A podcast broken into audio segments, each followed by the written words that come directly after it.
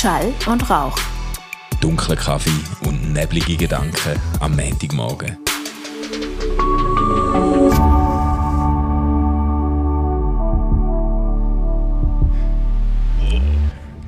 Guten Morgen miteinander.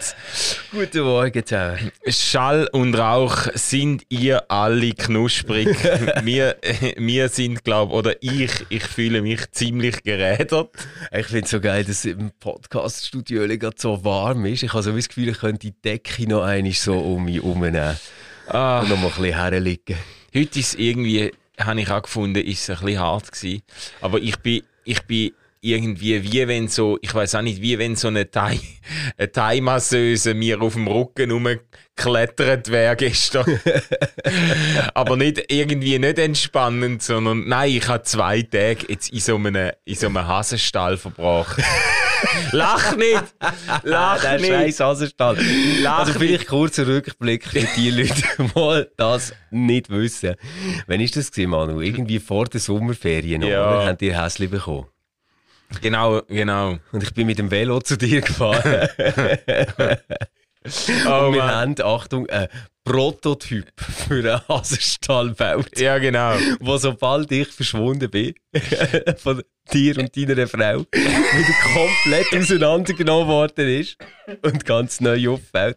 Und jetzt haben wir wieder dran rumbastelt. Ja, genau. Wir hätten Hasenstall müssen winterfest machen bei diesen Temperaturen. doch die Huren Häsli einfach rein, Mann. Haben die keinen Keller? Die, die Häsli wären sonst verfroren. Jetzt haben wir das gan den ganzen Innenausbau rausgeschissen und haben das Teil nochmal neu äh, bestückt mit Zwischenböden und wärmeabdichtetem So ein Fritzenhaus Haseninnenstall. für Häsli, weißt du? Genau. So mit so Zwischenböden und versteckten Kammern. Hey, Und es hat kein Ende genommen. Meine Frau hat das super sensationell mit äh, 37 Plänen äh, zum Innenausbau vorbereitet und da haben wir Samstag, Sonntag wirklich vom Morgen bis Abend haben wir einfach, einfach wenn du deine Frau so lobend erwähnst Ja. in diesem Podcast, dann äh, musst du irgendetwas verbockt haben im Aufbau von diesem Hasenstall. Nein, nein, ich habe nichts, ich habe nichts verbockt. Ich befürchte einfach, meine Stimmungskurve ist mit der Zeit exponentiell in den Keller gefallen, oder?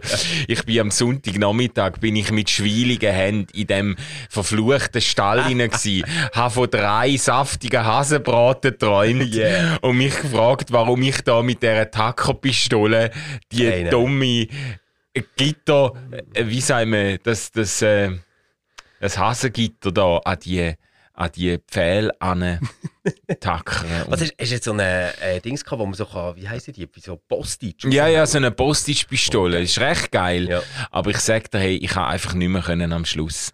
Aber es war herzig, gewesen, gestern Abend, ich bin ja dann weg gewesen, kann dann noch erzählen, aber gestern Abend haben wir dann die Hasen das erste Mal reingelassen und die Kinder haben dann berichtet und so, die, die sind quasi, die haben dort äh, the time of their lives gehabt, die sind in dem neuen Käg umgesprungen. Also die Kinder jetzt oder die Hasen? Nein. Die Hase. Okay. Die Hase. Haben aber dann sofort mit einem Satz den neuen Innenausbau erklommen und probiert sich bei dem Wellblechdach oben durchzudrücken. Dann ich kann wir müssen- sagen, ich glaube, Hey, deine Kinder haben das irgendwie jetzt wohlwollend interpretiert. Ich glaube, sie haben gedacht, oh, schau, die Häsli spielen. Die Häsli eigentlich einfach gedacht, oh, Scheiße, Mann, jetzt haben wir so einen geilen Fluchtplan aus dem alten Ding, jetzt haben sie es verstärkt. Raus kommen wir hier! wieder raus? Nein, es ist wirklich, wir haben dann gemerkt, ja, die, die drucken sich aus jeder Ritze raus. Dann hat Ja, logisch. Frau müssen bis zum Abend spät noch irgendwelche äh, äh, zusätzlichen Abdichtungen vornehmen, damit die Hey, Hasen nein. zur Nacht nicht flüchten. Oder der Marder nicht reinkommt, weil wo Hasen rauskommen, kommen auch Marder rein, oder? Aber eigentlich kann man schon sagen, das Projekt Häsli ist eine klassische Lose-Lose-Situation. ja, Also ich meine, die Hasen werden nicht bei dir sein und du möchtest keinen Hasenstall bauen. Also eigentlich haben die, die zwei haben eingeschaut, oder? im Prinzip muss man sagen, Hasen sind Fluchttiere. Und das Ja. sagt eigentlich schon alles. Alles, oder? Sie möchten nicht in einem Stall leben. die wollen Auch nicht nicht dort- Winterfest. Nein, sie sind tatsächlich zutraulicher geworden in der letzten Zeit. Ja. Und die Kinder haben... Ich glaube, sie, ich glaub, sie verstehen sich so als ein Führungsopfer. Und das, was du zutraulich findest, ist so eine Art Stockholm. Stockholm-Syndrom, ja genau, sie schmiegen sich langsam an ihre Entführer. Ja, genau. wie auch immer. Unsere Kinder haben eine sehr äh, Herzensbeziehung aufgebaut zu diesen Hassen. Von dem her äh, habe ich das, Das ist ja jetzt... schön, Liebe kann huren einseitig sein. Ja, genau. Ich habe das jetzt als Einsatz für, für Kinder und Familie verstanden. Aber, Aber, jetzt so, so deine persönliche Einschätzung. Sind Hasen überhaupt liebesfähig? also weißt, ich, ich weiß nicht, haben die das einmal gesagt, gesagt Häsli Sex haben? Nein. Ja, das ist irgendwie so, ähm, wenn du als Teenager zu viel so Pornos geschaut hast, dann hast du irgendwie das Gefühl, dass das Ganze irgendwie so funktioniert wie ein Presslufthammer. Ja, so das hydraulische Sexualverständnis, ja. Und, und Häsli praktizieren das ja etwa so. Ja, unsere sind kastriert. Wir haben das, wir haben das, äh, Was haben die mit denen gemacht? Stell dir mal vor. Was haben die mit denen gemacht? Nein, Ich meine, die holen, die holen so arme Fluchttiere, schneiden ihnen Genitalien ihre Genitalien weg und sperren sie in so eine Babystube im Garten. Ja. Also, Also, die ganze Zeit Angst haben, dass irgendein Martin kommt oder dir wieder irgendwie Sicherheitsmaßnahmen einführen Ja. in ihrem Gefängnis. also wenn man es so framet, wäre es schon ein Fall für die Tierschutzbehörden, Ja, das stimmt. mal. Aber wir, in, in Tat und Wahrheit, glaube ich, tun wir uns überdurchschnittlich um die Hasen kümmern. Und ich muss sagen, ich habe schon lange nicht mehr das Wochenende einfach von morgen bis Abend aufgeopfert für irgend, ähm, sag jetzt mal, für irgendetwas, wo vor einem halben Jahr noch kein Thema war. Also, ja. Aber zu Abend Mhm. bin ich an ein Konzert. Ich bin schon seit Jahren nicht mehr an einem Konzert. Gewesen. Ich habe dich eingeladen, du hast es geschmäht. Nein, ich habe es nicht geschmäht. Das ist ein starkes Wort. Du, du hast mich am, am Samstag zu oben, hast Ja, du mich gefragt, ob ich 11. am Sonntag, ja, am Samstag zu oben am 11. Uhr schickst du mir eine Sprachnachricht, ob ich am Sonntag zu oben äh, mit dir nach Luzern komme. Ja, ich weiß. Und ich wäre ja wahnsinnig gerne gekommen. Manu. Nein, es war äh, kurzfristig gewesen und äh, es, ist, es ist ein ganz spezielles Erlebnis geworden. Ronan Keating ist im KKL Luzern gewesen, hat gespielt mit einem 70-köpfigen Symphonieorchester und ein guter Freund von mir, langjähriger Freund, der Jazzpianist ist, der ist dort in der in der, im, im Symphonieorchester an der Kies gsi, oder? Krass. Der hat dort gespielt und hat dann ganz günstige Tickets, das hat irgendwie fast 200 Stutz gekostet, das Wow. Ticket. Und äh, hat, die, hat ganz günstige Tickets auf die Seite tun und mich gefragt, ob ich will mitkommen. Und dann äh, bin ich mit, äh, mit zwei Freunden, sind wir dann dort rausgefahren. Es ist wirklich noch eindrücklich gewesen, so einen Typ äh, zu sehen performen äh, mit einem 70-köpfigen Orchester im Hey, wie Rücken. machen die das? Weißt üben die das irgendwie ein paar Wochen? Hey, ich sind muss im Fall- alle so hure hochbegabte Musiker, die sagen, ja, wir kennen ja die Sachen.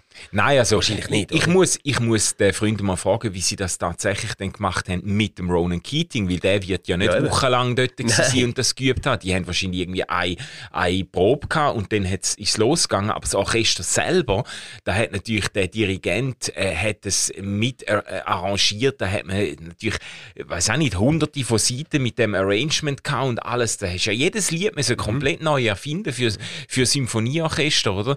Die haben das wahrscheinlich ewig geübt, oder? Das ist, das ist, jeder Ton ist gesessen, oder? Das, das, das ist, es ist schon beeindruckend gewesen, oder?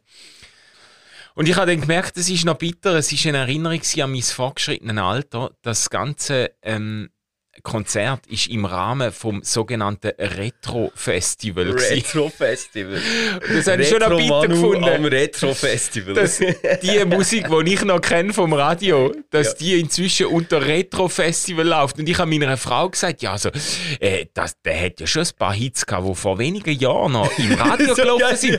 Und meine Frau sagt dann so, Schatz, das, sind vor 20 Jahren ja. Hey, aber Manu, das ist mir passiert. Ich hatte ein Auto gehabt von meinen Eltern und bin ähm, von Lausen nach Bern gefahren und habe einfach halt äh, mich gar nicht ums Radio gekümmert. Also weißt, Ja, ja. has- irgendwie ist es einfach an gewesen. und ich habe nicht gemerkt, dass ich DRS1 los. Oh. Weil das sind das ist meine Musik, die dort ist gelaufen. Ich habe mich nachher gefragt, wird das jetzt irgendwie so langsam aus dem DR, also SRF 3-Land verdrängt? Also weißt, du, Virus habe ich gar nicht geschafft, der Anschluss, das ist Ja, klar. ja, ja. Aber so SRF 3 ist irgendwie schon so mein Sender. Schon, Das, oder? das liebe ich, das höre ich immer. Und, und ich habe mich jetzt angefangen fragen, hey, vielleicht, ich gehe jetzt auch stramm gegen die 40. Bei 38. Jetzt SRF 1-Hörer. Ja. Sehr Wie das bei dir? Regionaljournal. Du bist so, du läufst auf 50 zu. Hast du noch SRF 3 gelost oder bist du schon lange SRF 1? Also.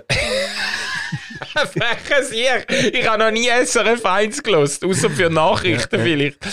Aber ich, äh, nein, äh, ich, ich höre jetzt als jemand, der seit 20 Jahren im Raum Basel wohnt, höre ich Basilisk, oder? Das ist bei mir so der ja, Standardsender. ja, okay, ja. Aber, äh, aber äh, ja, ich bin eh nicht so, ich bin ja mehr so der Spotify-Playlist-Hörer als der Radiohörer. Ich, ich bin da nicht so, ähm, ich bin da nicht so radioaffin. Mich Ja. stören dann die, die ganzen Moderationen und Ah, so nein, das stören ich mich mega gern. Ich habe immer das Gefühl, wir gehören irgendwie alle so ein bisschen zusammen. Ja, gut, das Gemeinschaftsgefühl, das der Radio, Ja. das Radio noch kann stiften Mega. das stimmt. Das, Also das ist für mich auch wirklich so, weißt du, Fernsehen müsste es für mich gar nicht mehr live geben, außer Fußball. Ähm, aber sonst braucht das überhaupt nicht live. Ah, Ich, ich schaue die Sachen eh immer nur nach, wenn es Ja, kein ja. Fußballmatch ist. Aber Radio, Radio, das hat so eine Qualität, dass es live ist. Ja, aber das Problem ist, wenn du dann in der Hitparade ein paar Song hast, Songs hast, die du einfach verabscheust, und das ist bei Ja. mir immer mal wieder der Fall, äh, die laufen einfach Heavy Rotation, die kommen einfach alle halbe Stunde und dann ist es einfach unerträglich. Ja, aber das ist ein eben, wie du Basilisk hat. hörst und nicht SRF 3. Meinst du? Ja, wirklich, das ist, das ist ein mega Unterschied. Also ich kenne das also von ähm, Energy. Ähm, Ja, Energy ich Nanny auch hat viel, immer Energy ja. gelost. Ähm, und dort kommt das Zeug ja irgendwie so, ich sage jetzt mal, alle 90 Minuten kommt ein Song wieder. Ja, ja, Etwa. mindestens. Mindestens, oder? Mindestens. Ähm, und das, das passiert garantiert nicht bei SRF 3. Ah, okay. Okay. Ja, gut. Also, jedenfalls habe ich dann gemerkt, das muss ich jetzt gleich noch sagen, es gibt doch einen von den bekanntesten Songs von Ronan Keating, äh, wo, glaubst der Filmsong war zu dem, zu dem Liebesschnulzenfilm mit Julia Roberts und, und Hugh. Was, Nothing Hill, oder was Ich glaube. Okay. Oder? You say it best when you say nothing at all. und ich, ich habe den, so, ich hab den wieder so ein bisschen gelost und habe dann gedacht, hey, man kann den ja verschieden auf, auffassen, aber als Hymne für die feministische Bewegung eignet er sich sicher nicht. You say it best. Du sagst es am besten, wenn du gar nichts sagst. So, Ja, ja. So, das ist doch so richtig so voll das paternalistische. Komm, Schatz, ähm, sag nichts, schau einfach hübsch. vor allem, vor allem der Smile on your face, oder? Wo, er kommt, einfach, hey, lächeln, Häschen. Ja, genau, lächeln. Schau, nicht reden, nicht reden, einfach lachen. Scheiße, Mann. Ja. Aber ich, ich finde es ich find's erstaunlich, dass nach nur zwei Jahren RefLab dir so Sachen fangen an auffallen. Gell, ich bin, ich bin schon irgendwie so, so in dem, in dem, in dem, wie sagt man dem, in dem Geistes, Geistesstrom von Schon, oder? Sensibilität und ja, Was, was, was hat dich dort so prägt? Also was hat dich so sensibilisiert? was in diesen zwei Jahren? Ja, Ah, ich weiß nicht. Das dass du so Sachen merkst jetzt. Ist das Fabienne mehr? Oder sind das die Hörerinnen, die geschrieben haben, dass sie nicht mehr hören wegen dir? Oder? ja, ja, genau. So die, die, Birgit Matthaus vielleicht bei Popcorn? Also sie hat mir wirklich sehr geholfen, muss ich jetzt sagen. Also im, im, im allerbesten Sinn. Von ihr habe ich mega viel gelernt in dieser Hinsicht.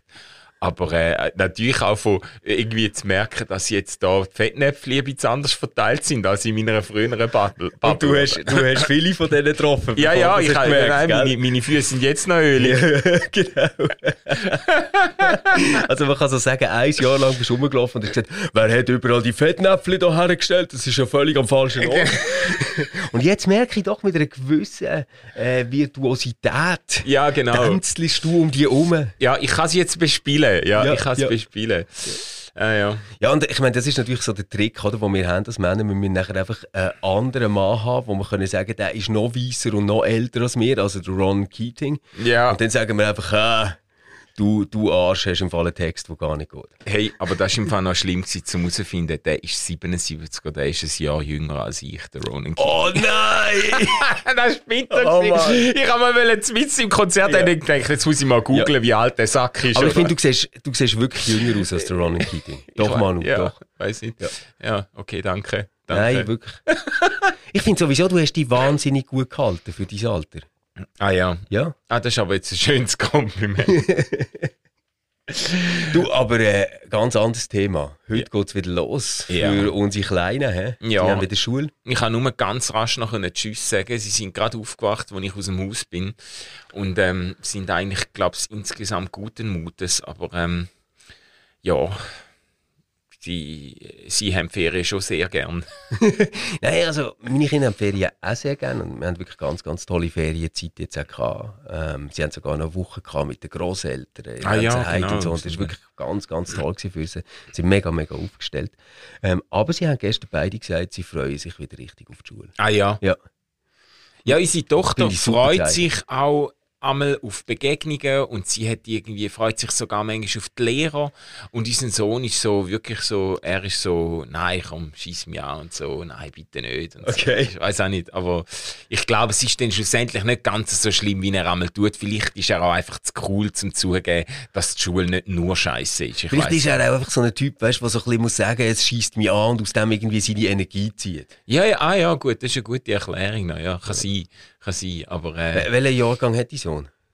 äh, 2010, 2010. ja. Weißt du, was das bedeutet? Mhm. Er gehört zu der Generation Alpha. Ah, das ist jetzt die neueste, Nach 2010. XYZ, jetzt sind wir wieder beim Alpha. Ja. Warte, ich muss Ja. gerade schnell schauen, ob ich das finde. Ähm, kann, kannst du etwas weiterreden? Dann such- Ah, da.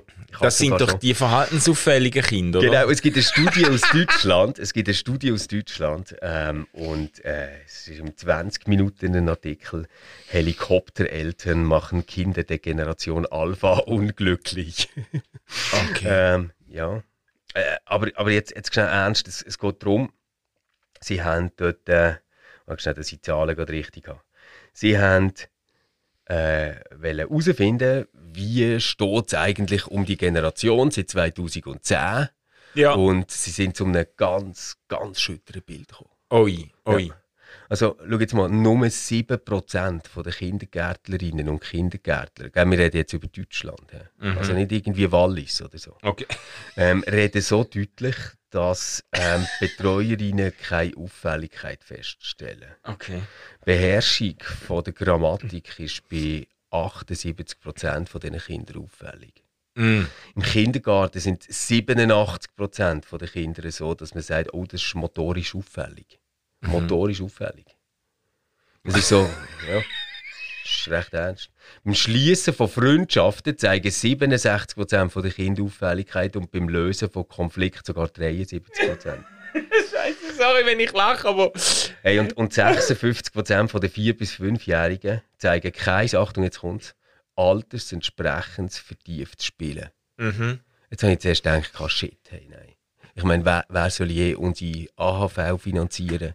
Genau. Wird ich je irgendwie Großvater? Das ist ein Horrorszenario. In zwölf Jahren stimmen die alle ab, oder? Ja, genau, aber jetzt die beruhigende Nachricht. Weißt du, woher kommen die Zahlen? Sie haben 1231 Lehrkräfte gefragt, die in einem anonymen Fragebogen haben können Auskunft geben über das. Und ich meine, das ist ja etwa so. Also weißt jetzt, jetzt sagen wir mal, dein Auto ist okay, oder? Und es fährt und es Ja. macht keine komischen Geräusche, oder?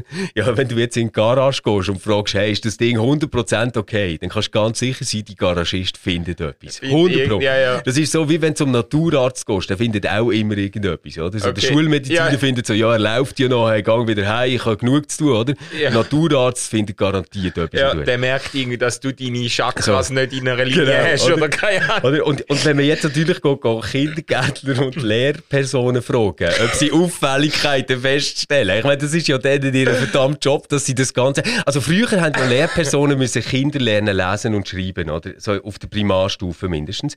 Das ist ja jetzt eigentlich so ziemlich abgelöst worden durch das, dass sie müssen Verhaltensauffälligkeiten dokumentieren und Förderpläne machen für die Kinder. Ja, ja, ja. Also so, äh, ja, und, und alles äh, ganz individuell. Und dann wäre es ja quasi wie, du wärst ja eigentlich im falschen Job, wenn du nicht würdest sagen, die haben alle grosse Probleme. Ja, ja, ja. Ja, ich finde es jetzt eigentlich auch eher beruhigend, dass Lehrpersonen, Pädagoginnen, Pädagogen äh, für die Einschätzung zuständig sind. Sonst hätte man wirklich müssen sagen, die Generation Alpha, die müsste eigentlich Generation Beta heißen, für, für Behinderte. Achtung, Achtung, Kesseli, Manu, Kesseli. Ja, das war jetzt der Franken wert gewesen. Oder wie fünf viel haben wir? lieber, Oh, ein fünf lieber. Ja, ein war der lieber. fünf lieber wert gewesen, aber, aber egal. es ist ja nicht so offenbar. Also, gut. Nein, und, und weißt du, Manu, ich, ich, ich finde eben ähm, so krass, was dass man dort überhaupt abfragt. Ich sage, das sagt, also mir denkt, das sagt viel mehr über unsere Erwachsenenwelt als über die Generation Alpha. Also so eine Frage muss ja dann quasi wie lauten, stellen Sie bei den vier- bis fünfjährigen Ihnen anvertrauten Kindern ähm, eine altersentsprechend ähm, entwickelte Kompetenz zu vertieftem Spielen fest. Hm. Ja, ja. Ich meine, wer, jetzt stell dir mal vor, altersentsprechend vertieft spielen. Hast du dich je gefragt, ob deine Kinder altersentsprechend vertieft spielen?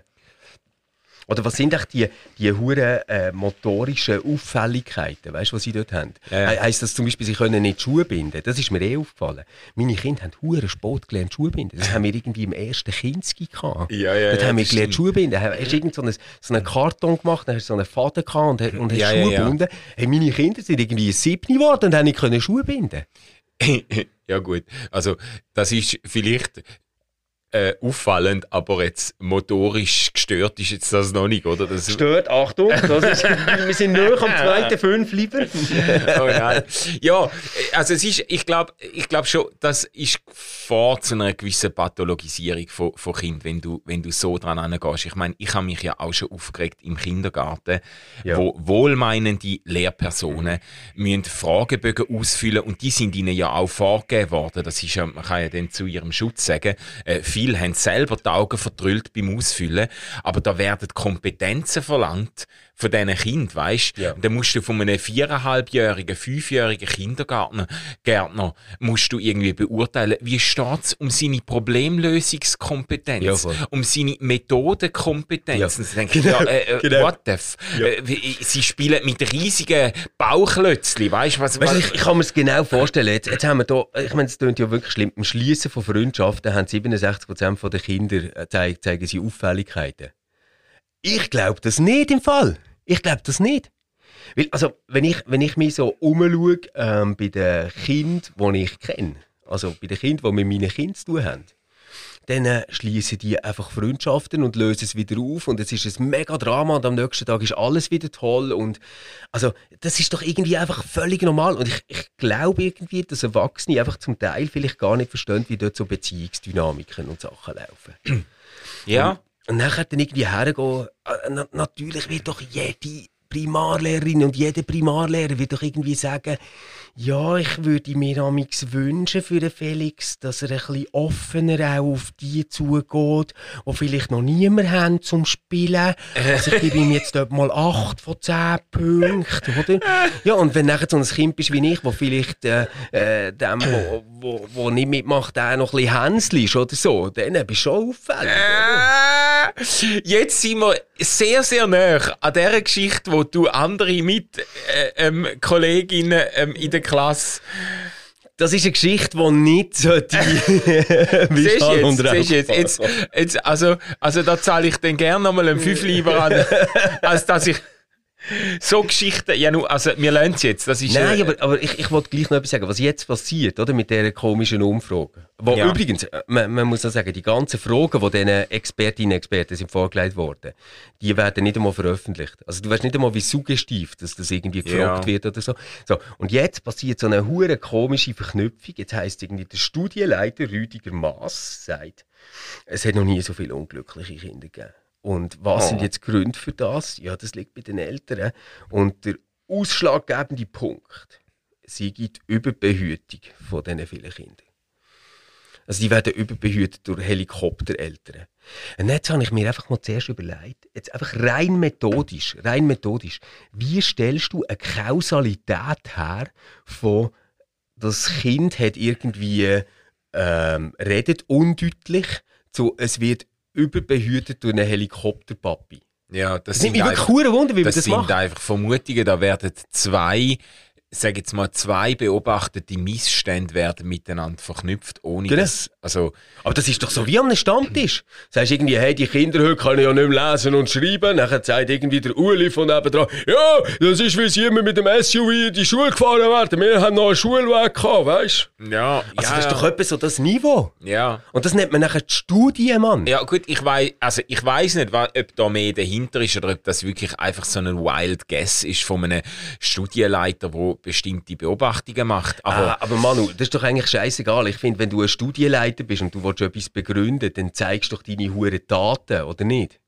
ja, ja, Also weißt Ja, sorry ja. jetzt, aber also Also dann, dann sagst du, schau mal, wir haben die Frage gestellt und es gibt eine Korrelation mit dem, was wir dort haben herausgefunden und die läuft so und so. Aber du sagst doch nicht einfach, ja, so, die Vermutung liegt nach, dass das an... Also das ist einfach nicht seriös, Aber Mann. Was ich, was ich witzig finde jetzt an dieser Begründung, ist doch die Behauptung, dass die Defizite an einer Überbetreuung der Kinder liegen, wo man jetzt über Jahre hinweg immer eigentlich eine mangelnde Betreuung befürchtet hat von der neuen Generationen. Man hat doch immer gesagt, ja, das traditionelle Familienbild löst sich auf, sie ist nicht mehr Mutter rund um die Uhr für Kind zuständig, sondern die werden irgendwie über Mittag geht sie Tagesstruktur und zu Abend übernimmt irgendeine, irgendeine äh, äh, angehörte äh, Familienbabysitterin mhm. Und weiss ich was, ich sehe die Eltern kaum mehr, beide gehen arbeiten und so. Man hat doch immer eher befürchtet, dass Kinder zu wenig betreut werden. Und ich finde das noch witzig oder noch interessant, dass man jetzt Defizit an einer Überbetreuung anlastet. Ähm, weißt, es passiert doch irgendwie gerade immer auf beide Seiten. Also ich finde so, wenn du wenn jetzt irgendwie siehst, ähm, Kinder werden dick, so als Beispiel. Ja. Ähm, Kinder sind übergewichtig. Dann sagen sie sofort die Leute, ja, das ist ganz klar, oder? Das ist, früher sind Kinder noch in einer Familie aufgewachsen und haben dort gute Rollenvorbilder gehabt, wie das man isst und wie viel man sich auf einen Teller tut, gell? Jetzt wachsen die Kinder ja, seit sie drei Monate alt sind, eigentlich nur noch in Kitas auf, oder? Ja. Wo sie eine Mensa haben. Und, äh, werden sie gemästet, klar, oder? Das ist, äh, ja. Dann, dann nimmt man solche Gründe. Ja. Wenn jetzt irgendwie hast, Kinder können sich nicht so ausdrücken, dass man sie versteht, dann äh, ist, sie werden überbehütet. Du, du, kannst immer eins von beiden Dingen funktioniert doch ja, immer. Ja. Aber jetzt ich glaube einfach, das ist ein ganzer fucking Berufsstand, der sich nur damit finanziert, dass die ähm, uns die ganze Zeit irgendwie so Skandalisierungssachen herwerfen, wo uns irgendwie das Gefühl gibt, shit, unsere Zukunft ist bedroht. Ähm, okay. Ich glaube, das hat etwas, aber ich würde jetzt gleich Gegenthese noch antreten, beziehungsweise ähm, mich berufen auf Beobachtungen, die du selber auch schon gemacht hast. Es gibt doch wirklich bei älteren Übungen, da fängt er manchmal einfach das Viertel anreden, wenn du hörst, wie Eltern, was sie für Vorstellungen haben, was sie das Gefühl haben, irgendwie ihrem, ihrem Kind müssen wir überall den roten Teppich ja. ausrollen und sie auf irgendwie auf Hände ins Schulzimmer tragen und irgendwie sich beschweren. Wir haben ja schon mal über das ja, geredet, beschweren, dass Kieselsteine im Sandplatz zu scharf kantig ja, sind. Ja, und weiss ich, genau. what, das, wo, wo du denkst, ja, äh, ich, ich, also, ich kann mir sehr gut vorstellen, dass Kinder nicht eine gesunde Entwicklung machen, wo Eltern haben, die ihnen derart wollen sicherstellen dass ihr Leben auf Marshmallows stattfindet. Weißt ja, also, Manu, ich, ich gebe dir doch recht. Ich finde das auch mega unterhaltsam. Nur, wenn man jetzt ehrlich ist, bei so einem Eltern oben, egal ob jetzt im Kinski oder in der Schule, ja. dann sind das doch immer so die zwei, drei durchgeknallten, wo, wo dort hast, wo, die wo irgendwie mal einen geilen Job haben oder? Ähm, nachher ist das mit den Kindern gekommen, sie haben dann aufgehört, gegen Geld zu arbeiten. Sie arbeiten natürlich ganz viel. Ähm, aber, aber sie arbeiten nicht mehr gegen Geld. Und jetzt, jetzt passiert die kritische Phase, wo ihre Kinder plötzlich anfangen, selber Schuhe anzulegen. Sie können allein aufs WC. Sie, sie können sogar allein essen, schon seit einer Zeit. Und sie merken es jetzt langsam, dass ihnen irgendwie die Aufgabe davor schwimmt, oder? Und, und will das passiert, kommen sie selber in so eine totale Sinnfindungskrise und fangen an, Spielplätze ba äh, bauen, ähm, planen Hasenstall, ähm, äh, orientieren sich über vegane Ernährung im Znüni-Täschchen, weißt und, und, und solche Sachen passieren doch dann. Aber das sind, das sind zwei bis drei maximal in einer, in einer Klasse, finde ich.